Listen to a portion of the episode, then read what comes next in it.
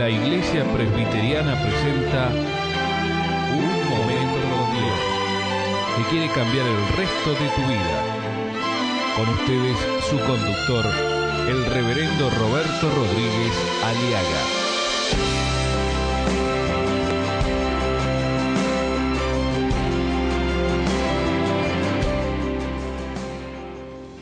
Tiempo de hablar y tiempo de callar.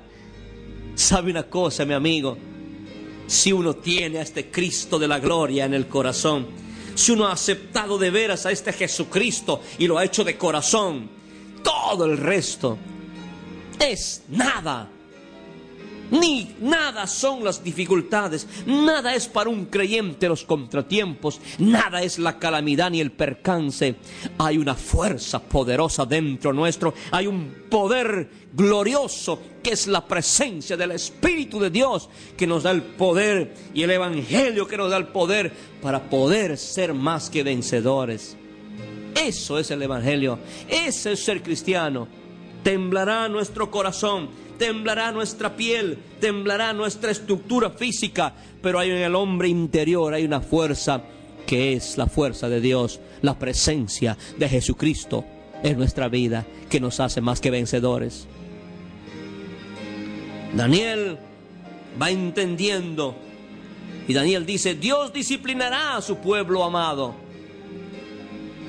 Dice, Dios estamos aquí no simplemente por casualidad, hay una causalidad en todo esto. Daniel va entendiendo, y eso es lo que tenemos que entender nosotros en la Argentina, que Dios está corrigiendo el país. Dios está zarandeando a nuestra nación. Dios está disciplinando a esta nación. Está castigándole por su delito, por su pecado. Dios está detrás de esta situación.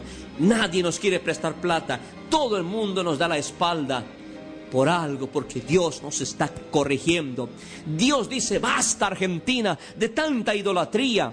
Has hecho de cualquier cosa un ídolo y no adoras al Dios vivo y verdadero. Has dado las espaldas a Dios, pues recibirás tu merecido castigo. La impunidad, el homicidio, los abortos, se ha echado las espaldas las cosas de Dios. No les importa un bledo ni un comino el Evangelio.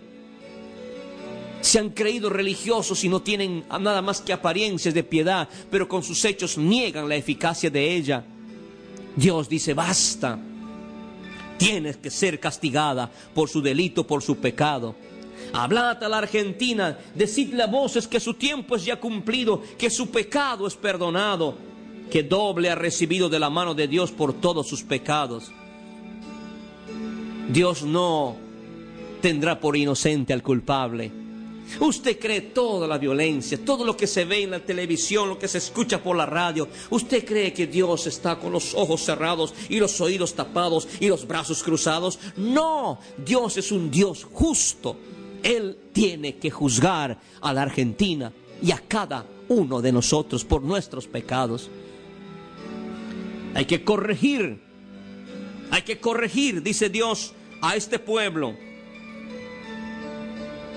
Eso entiende Daniel. Por eso están como están. Entonces le decimos, Señor, ten misericordia de nuestra querida Argentina. Y en la soledad y en el silencio de nuestro dolor y en nuestra vergüenza, te pedimos perdón. Perdónanos porque nos hemos creído tener todo. Nos hemos creído que ya somos los mejores del mundo, sin ser nada, sin tener nada. Perdona nuestra altanería y nuestra soberbia. Perdónanos, Señor, porque hemos creído en todos menos en ti, Señor Jesús. Hemos dado las espaldas, hemos adorado, inventado nuestros ídolos, hombres o mujeres de metal o de madera, y nos hemos postrado ante ellos como que si tuvieran vida. Hemos invocado a fulano y a mengano. Hemos hecho ídolos y te hemos dado las espaldas. Por eso estamos así. Perdónanos, Señor. Y ahí empieza el avivamiento y el despertar a nuestro pueblo. Daniel entiende eso y dice la Biblia, y ahí estaba Daniel frente a delante de Nabucodonosor. Y el rey habló con ellos. Y no fueron hallados entre todos ellos otros como Daniel, Ananías, Misael y Azarías. Así pues estuvieron delante del rey. Así es lo que debemos de estar. Así se para, así se pone de pie un cristiano.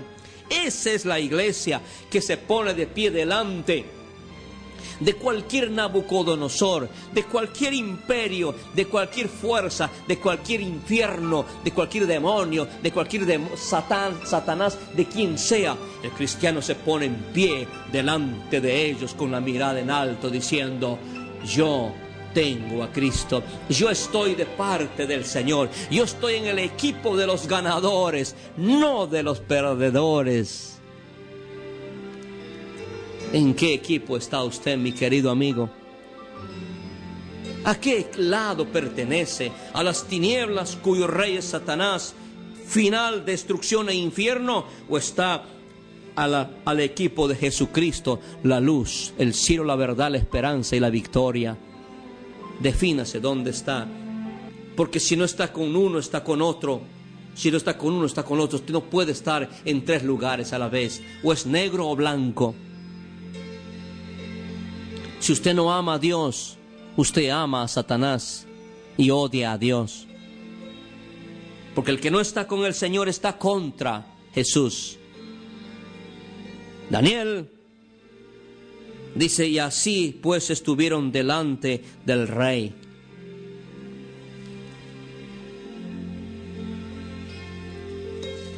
Y dice la palabra del Señor, ahora me toca a mí, dice Daniel ahora me toca a mí.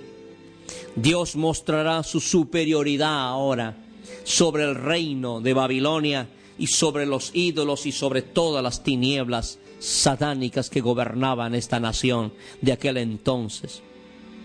Ahora Dios entra a tallar.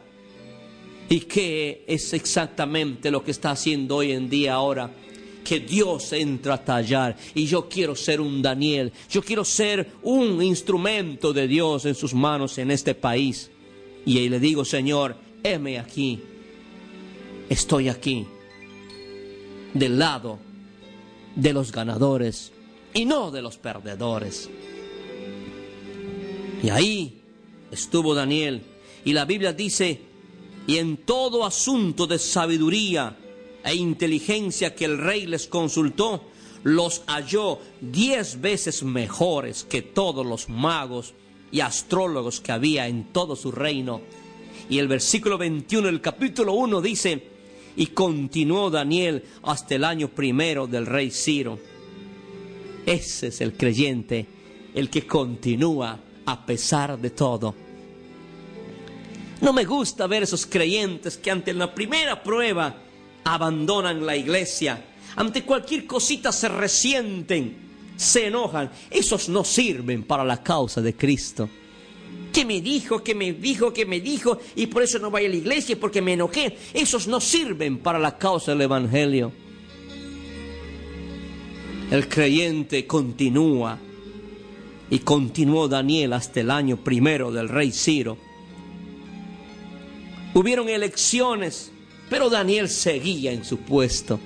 Hubieron cambios políticos, sociales, militares, económicos, pero Daniel seguía como un buen fiel siervo de Dios. Esos son los hombres que necesitamos en la iglesia de Cristo. Hombres que no les mueve nada. Hombres que no se están por ofendirse, por ofendidos, por resentidos, por cualquier pavada. No, los hombres fieles que siempre están en su lugar, pase lo que pase. Esos son los hombres de Dios. ¿Es usted uno de ellos? Demuéstremelo.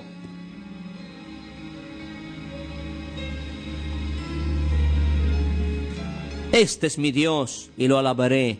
Dios de mi Padre y lo enalteceré. Jehová es varón de guerra. Es varón de guerreros, no de cobardes, porque los cobardes y los incrédulos no heredarán la vida eterna, sino que irán al lago que arde con fuego y azufre. Es usted uno que se llama cristiano, pero es un pobre cobarde, que niega su fe, que no quiere que la gente sepa que es cristiano. Usted no es cristiano, mi amigo. No se engañe, ni siga engañando. O es o no es.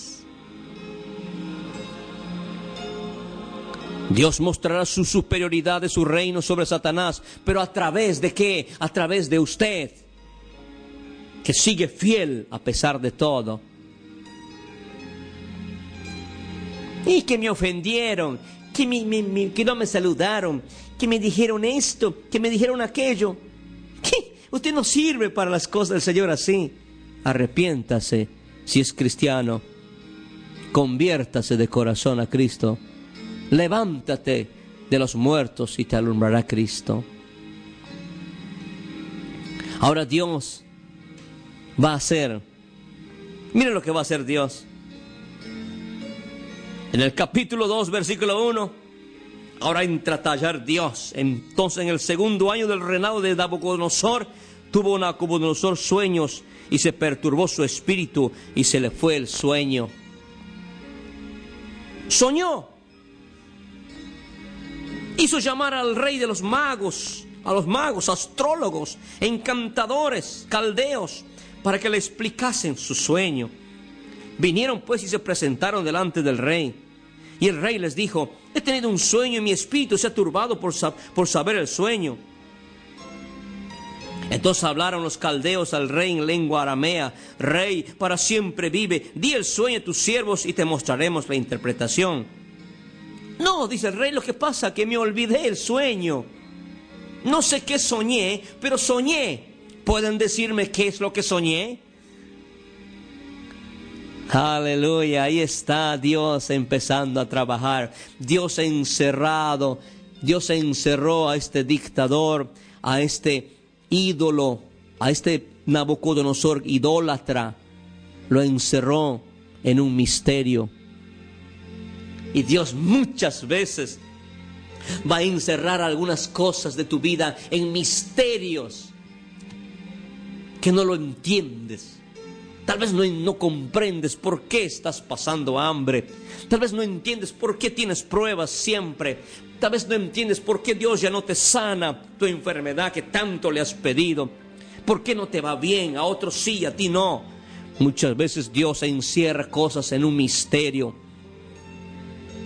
¿Por qué lo hace Dios así?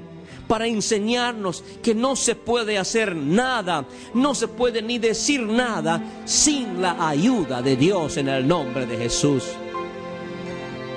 Escuchar nuestros programas ingresando a www.unmomentocondios.com.